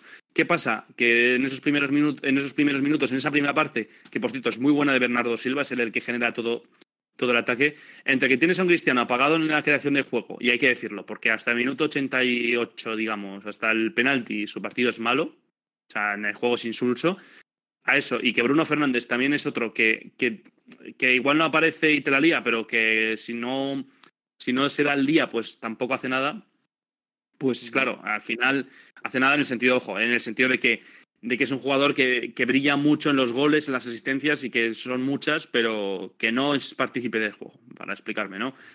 Em, y claro, luego Hungría, que yo la vi muy bien, ¿eh? O sea, Hungría la vi un equipo muy ordenado, es el tópico. Partidazo de, de Atila Salai. Sí, sí, Atila Salai, el, central de, de, Hungría, ese central eh, izquierdo, y también incluso de los puntas, tanto de Roland sí. Eh, Salai como de Adam Salai, que son diferentes, pero bueno, se pronuncia casi, casi igual, eh, ganando balones, dando muchas opciones a Kleinheiser y a Sefer en el centro del campo. Y, claro, eh, estaba lejos la sorpresa el descanso, porque estaba lejos, pero luego, claro, luego llega ese, llega ese gol anulado en, el, en el, al, final de la segunda parte, casi en el ochenta y tantos, que dices, ojo, sí. ¿sabes? Lo que pasa que después, en cuanto Portugal abre la lata, con un gol con fortuna, el de Rafael Guerreiro, porque viene de, un rebote. Eh, en este caso, eh, después, bueno, al, minuto siendo un penalti bastante claro. Como que y pierde ya la, concentración, eh, mete Cristiano el 0-2 y después el tercer gol de Portugal es increíble, una jugada combinativa excelsa que acaba en el, en el tercero. Pero bueno, más allá de, todo esto, ya por, por cerrar este partido, a mí me pareció que Hungría en otro grupo puede, puede, podría, mejor dicho, podría haber pasado perfectamente, pero que en este le va a ser muy complicado. Al final los rivales no, no, no, es peor que no es peor que, que por ejemplo Finlandia. No, no, no, no, no. El problema es que está en este, en este grupo. Y Portugal, pues es que lo has explicado muy bien, Luis. Al final es un equipo, bueno, que no estuvo Bruno Fernández, no es que no estuviera, es que no, nunca, es, nunca es un jugador de estar siempre, de continuidad, pero es que tampoco apareció, que, es lo que sí, sí hace habitualmente el Manchester United. Ah, con cambios tampoco muy comprensibles por parte de Fernando Santos, ya le conocemos, es igual. Así ganaron la Eurocopa y como si tiene que meter los goles Eder desde su casa. Ah, pasamos al otro partido. Eh, Francia 1, Alemania 0, que vivimos ayer aquí en The Overtime y que nos dejó un, un resultado, pues eh, yo creo que incluso un poquito corto. En cuanto al peligro que vimos generar a uno y otro, dos goles anulados, de hecho, de hecho a Francia, Luis, y un, y un resultado de 1-0 que, que, lo dicho, se me hace un poquito corto. Porque Alemania es cierto que merodeó el área, tuvo corners, pero ocasiones claras, pocas. Yo soy el primero que saca las estadísticas, pero para que veáis lo que mienten las estadísticas muchas veces, eh, las, eh, en este caso fueron cuatro disparos para Francia, diez para Alemania, y de los cuales una portería para cada uno. Me parece la estadística más mentirosa de, las que he visto últimamente, ¿no? Porque la sensación que dio fue que Francia, con lo justito, le vale hasta, hasta contra Alemania. Es decir, Francia gana el Mundial 2018 sin que le haga falta brillar. Excepto algunos partidos, que sí tienes el gol de Mbappé, el famoso este contra Argentina y demás, pero que no le hizo falta poner el turbo. Es decir, que Francia le ha ganado con el 60-70% a Alemania. Entonces, eh, para empezar, el gol, eh, obra de arte de Paul Pogba. Es cierto que luego se mete más Hummels y más, pero es una obra de arte de Paul Pogba. Y luego la rabia que da los goles anulados, ¿no? Porque yo creo que todos hubiésemos metido a Mbappé en el 11 de la jornada si le dan los dos goles. O sea, eso seguro. Mm. Segurísimo, estoy convencido. Porque el que le anula el primero es una maravilla. O sea, es increíble. Es que, es que es para, mí, eh, para mí incluso es el mejor gol de esta Eurocopa en el sentido técnico. vale, que está el de que es increíble, pero es que ese como, la rosca, la rosca que hace es increíble, ¿no? Hmm. Luego, la asociación está que soñada por los madridistas, ¿no? Con, con Benzema en el segundo anulado. Pero es que Lloris, mira que a veces que parece que la podía liar, que ya sabemos que una llorisada se viene de, cada cierto tiempo y lleva tiempo sin hacerla, o sea que ojo, que se va a venir una gorda. No suele hacer más con el Tottenham que con Francia. Sí, eso es cierto, pero porque con Francia tampoco, tampoco tiene esas oportunidades de, liarla tanto, porque tampoco le, tiran tanto. O sea, me explico. O sea, al final ayer en algunos centros de Alemania, pero, pero que tampoco son, tampoco funcionan muy bien. Y luego, eh, la clave de, los entrenadores, que, que, Alemania siempre me saca los nombres. Vamos a ver, para empezar tiene dos jugadores que se retiraron, que son Mats Hummels y Müller, que han vuelto y han tenido que volver por, por, cómo está yendo Alemania. Pero luego, eh, Ilkay Gundogan. Eh, para, que luego me diga, para que luego me diga la gente que Pep Guardiola no es un genio. O sea, tú ves el Ilkay Gundogan del Manchester City y lo comparas con el de la selección alemana y no tiene nada que ver. No. O sea, no tiene nada que ver. O sea, es un jugador, tienes el doble Pepe Cross, Gundogan que se va muy bien, pero luego ¿qué fabricas con él? O sea, llevas a Kimmich al, eh, como carrilero derecho, pero luego ¿qué hace como carrilero derecho? Nada. A lo que puede. desaprovechado. Como Marcos Llorente. Es como Marcos Llorente. Y fíjate que a Marcos Llorente si le pones de carrilero derecho lo hace bien, pero en este caso yo soy Kimmich no es lo mismo. Eh, luego, Sergi Gnabry de falso 9. pues, eh, tiene lo Sí, que sí, tiene. totalmente. Todo lo que has dicho, cosas a corregir. ¿Lo hará Joachim Löw? Pues no lo sabemos, la Mm, verdad. No. Ah, Neil, Y por, res- y por sí, último, bueno. y por último, perdona, ya me callo y le dejo el todo espacio Neil. Pa- partidazo. ¿Y qué añazo lleva haciendo en, en Sí, de lo mejorcito, de lo mejorcito, pero bueno, lo que hemos comentado es que no se entiende muy bien eh, el plan de, de Joachim Löw. No sé si él lo sabe, lo de Nabri de falso 9, cuando es un jugador que necesita claramente partir de la banda, pues no se entiende. Lo de, en fin, hemos mencionado a Kimmich de carrilero. Pues eh, Kimmich es uno de los mejores mediocentros del mundo. Un doble pivote Kimmich Cross podría ser francamente increíble. Eh, Hummels eh, está como está, de todas formas, eh, defendiendo tan arriba. eh, ya vimos como Mbappé le quitaba las pegatinas, eh, le pasaba como un avión. Eh, Guinta, bueno, pues cumple, pero a duras penas. También es cierto que le tocó defender a, a Mbappé.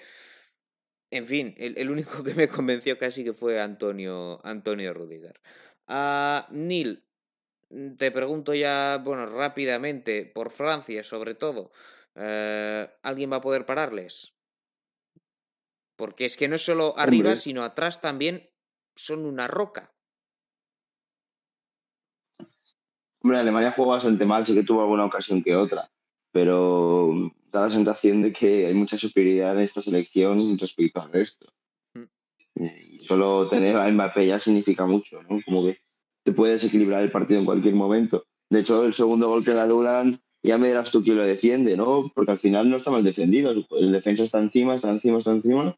Y, y él va haciendo, bueno, haciendo dribblings hasta que se la coloca y la pone con rosca y entra. Exacto. Sí, Entonces, sí. Eh, Esto marca la diferencia. La selección alemana muy decepcionante, opino igual que tú. No creo que haya mucho más que añadir. No sé qué hace Kimmich en la banda. Es uno de los mejores eh, interiores del mundo jugando en banda. Ya me lo explicarás. No sé. O sea, al final ha querido jugar con defensa de tres porque hay muchos jugadores que están jugando así en sus clubes. Lo puedo llegar a entender, pero no me pongas a Kimmich de, de carrilero derecho. Ponmelo de interior con Cross de interior con Cross y ya está, no hace falta complicarse demasiado. 5-2-1-2 haría tranquilamente. Eh, luego Nabri de, de delantero, ¿de qué? A ver, si es un jugador que tiene un desborde que ni yo, pero no entiendo. Eh, Thomas Müller, mm, no, no le vimos aparecer demasiado. Fue una selección muy decepcionante.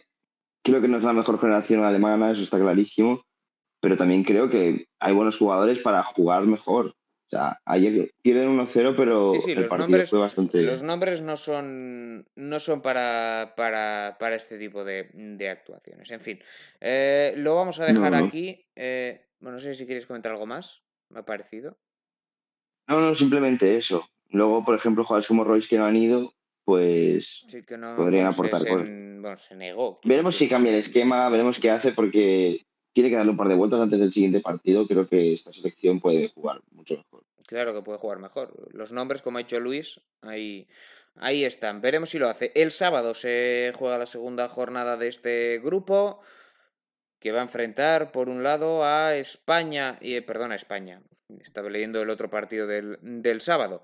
A Hungría y a Francia a las 3 de la tarde en eh, Budapest y ese Portugal-Alemania a las 6, que es clave porque Alemania, bueno, podría clasificarse aun perdiendo con Francia y Portugal si luego gana cómodamente, digamos, a Hungría, pero también le vendría bien no sufrir tanto. Sacarle un puntito a Portugal, cosa que no veo descartable tampoco, Luis. No, a ver, yo creo que Alemania, por ejemplo, se acabará metiendo como mejor tercera. Yo me hace gracia también que muchos pensaban que, que iba a ser Portugal, no sé, o sea, porque viendo los últimos argumentos que dan ambos, pues creo que Ale- Alemania está por debajo. Bueno, Em, claro, el tema será. ¿Qué? No, no, que nunca se sabe en esta A ver, situación. nunca se sabe, claro. Que Portugal tampoco ha brillado, pero sería lo normal. El tema es que, claro, que el último part- que no juega hasta la última jornada ante, ante Hungría, pero también es cierto que va a jugar sabiendo lo que le va a hacer falta para ser sí. eh, uno de los Igual, igual sabe que necesita ganar 4-0. Claro, claro. Entonces dice, pues bueno, a Hungría le puede. A ver, a Hungría le deben de poder meter 4-0, que el fútbol es como es, ¿no? Pero un empate contra Portugal tampoco me parece. Tampoco me parece una locura en este aspecto. Ujú. Y oye, O sea, al final, eh, muy mal se tendría que dar para que, para que, los, tres, para que los tres no pasasen. También, incluso por ese factor de, de Hungría, que Alemania solo ha perdido 1-0 cuando ayer pudo perder fácilmente 3-0. Entonces, eh, que ojo, eh, también que viendo lo que vimos de Hungría, quién sabe si al final le va a medir mejor tener un grupo más normal, dentro de que, claro, obviamente prefieres un grupo más normal que esto, porque eh, yo no sé si yo no estoy convencido de que Alemania si necesitas un 4-0 le, le pudiese meter un 4-0 a Hungría, ¿eh? fíjate lo que te digo. Veremos, veremos si llega a esa situación. Ah, bueno, pues eh, lo dicho, eh, sábado a las 3 Hungría-Francia, a las 6 Portugal-Alemania. Y, y, lo que pasamos ahora a hacer ya para cerrar este programa es repasar nuestros once, digamos, de la, de la jornada. Hemos hecho uno un poco unificado, que es el que van a ver ustedes en, en pantalla. Eh, ahí lo tienen. Y, y, vamos a empezar por este, ¿qué te parece? Y lo usamos de base para compararlos con variaciones que tenemos cada uno de, de nosotros. Empezamos por la portería. Lucas Radecki, el portero de Finlandia. Luis. Tiene que estar. Para mí, es que bueno. tú lo vas a cambiar, pero. Yo lo voy a cambiar. Sí, sí, o sea, había competencia porque tenemos a Batchley, que también hizo muchas paradas. A Olsen, que contra España también estuvo muy bien. Pero general que al final, por ejemplo, para un penalti. Sí, es, lo diferencial que, que, le hace estar en este 11 combi, digamos. Pero yo tenía a Baklich. ¿A quién tenías tú, Neil? Yo tenía a Hradecki, creo que al final. También, sí, sí.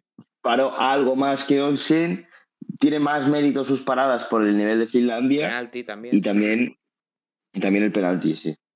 Bueno, eh, pasamos al, al, centro de la defensa, aquí con tres centrales, Rafa Barán, Milan Skriniar y David Álava. Eh, bueno, con Barán, Skriniar, Álava, una defensa muy competente. Empezamos por, por Barán, partido muy sólido el suyo, Luis. Sí, fíjate que yo en el mío, en este caso, dejo fuera a Barán para luego meter otro centrocampista, pero sí, eh, definitivamente el partido de ayer de Barán fue, fue buenísimo. Eh, no, vimos, eh, no, vimos, no vimos, por ejemplo, Alemania por arriba o porque Barán estuvo súper acertado y sobre todo también incluso la salida. El que iniciaba muchas veces la salida para que luego Mbappé se escopetease y demás era él. Entonces, un partido de Barán increíble que, bueno, que aquí es el líder absoluto, es, diferente al Real Madrid, aquí es el líder de verdad en, en la defensa. Milan Skriniar, partidazo de Skriniar, Nil, que tenía que estar sí o sí porque además marcó un gol. Además marcó un gol, defendió muy bien, fue, eh, bueno, el jugador cerebro de, de, la selección eslovaca. Así que sin ninguna duda Skriniar creo que aquí vamos a coincidir todos. Sí, Skriniar y Álava, si no me equivoco, los hemos metido todos. Lo que que vosotros luego habéis, metido algún centrocampista más. Alaba. Yo, yo he optado por 4-4-2. Exacto. Alaba, Luis, es que, bueno, revolucionó el partido con esas incorporaciones desde esa posición de central zurdo, en teoría. Eh, yo fíjate que juego con 4-3-3, pero me parece muy acertado, John, que hayas metido una defensa de 3, porque muchos jugaron con defensa de 3 y uno de ellos fue, fue Austria, que de hecho el eh, también entra por el centro que da en, el, en uno de los goles de, de Austria.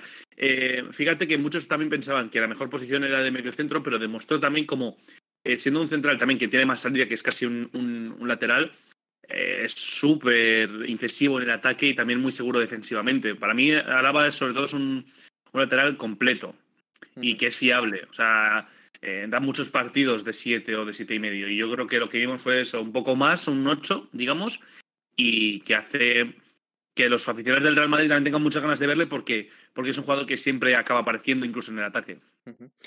Pasamos a los carrileros. Denzel Dumfries en derecha, Leonardo Spinazzola en, en izquierda. En la derecha, Neil, no ha habido ninguna duda. Dumfries. Dumfries, sí, sí. Bueno, por los tres goles uno lo metió y los otros dos pues estuvo ahí, ¿no? Eh, peleando un balón en uno y en el otro centrando. Gran, gran actuación del, del, lateral de carrilero de Países Bajos. En la izquierda, Spinazzola. No sé si aquí coincidimos todos. Creo que no. Mm. Yo he puesto a Uronen. Creo que hizo un gran partido en, la Finlandia que gana. He querido premiar este, bueno, este hito de que ganen su primer partido en la Eurocopa en su primera participación pero también es cierto que Spinazzola bastante merecido. De hecho, fue el jugador del partido para la, para la UEFA. Exacto, Spinazzola, partidazo, Luis.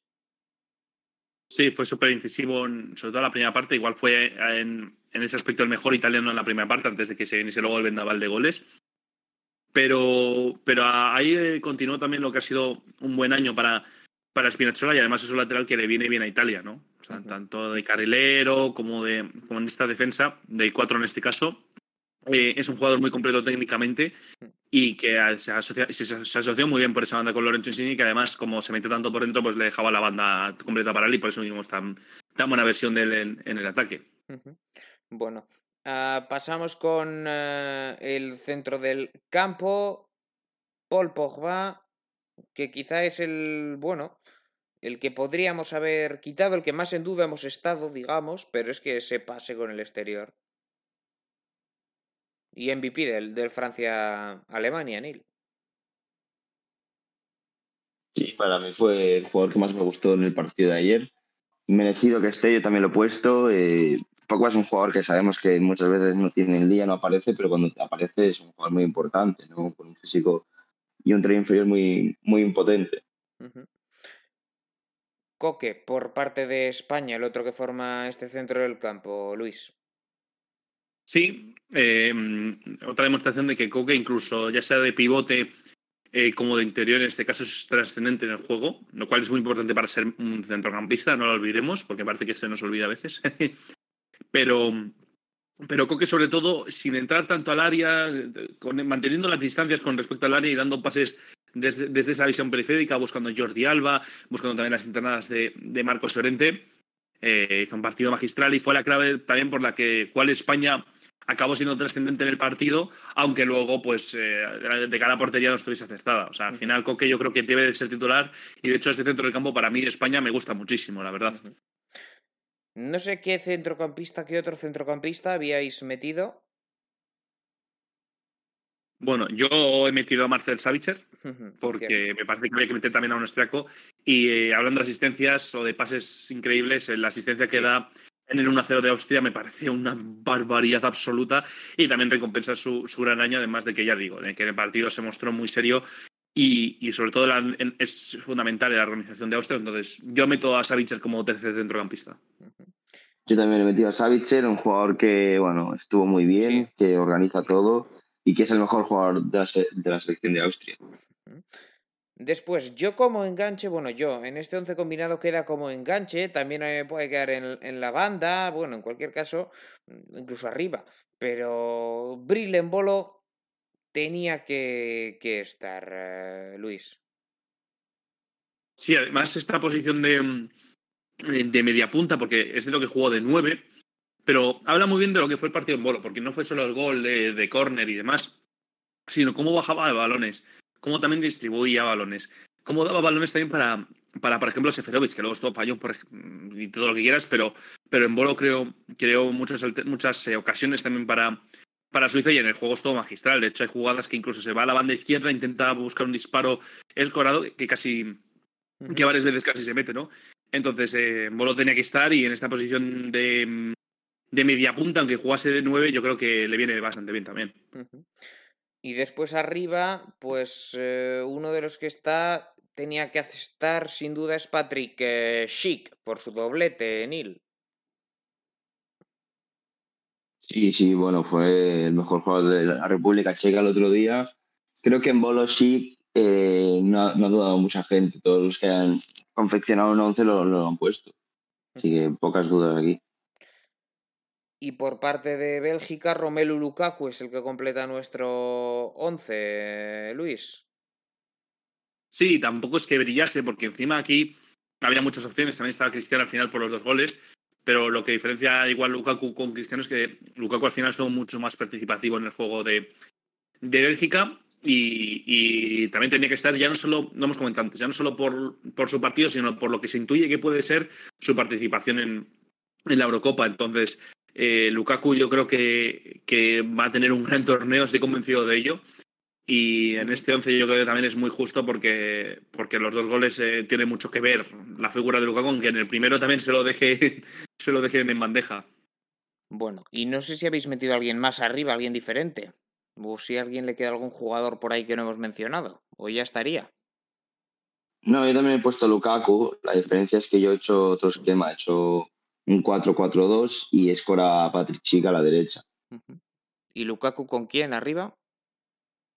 Lukaku con Embolo. Ah, la con única Embolo, diferencia sí, es que yo he puesto a Insigne. He puesto a Insigne en Insigne izquierda. es el que nos quedaba, eso es. Sí, Gran partido también.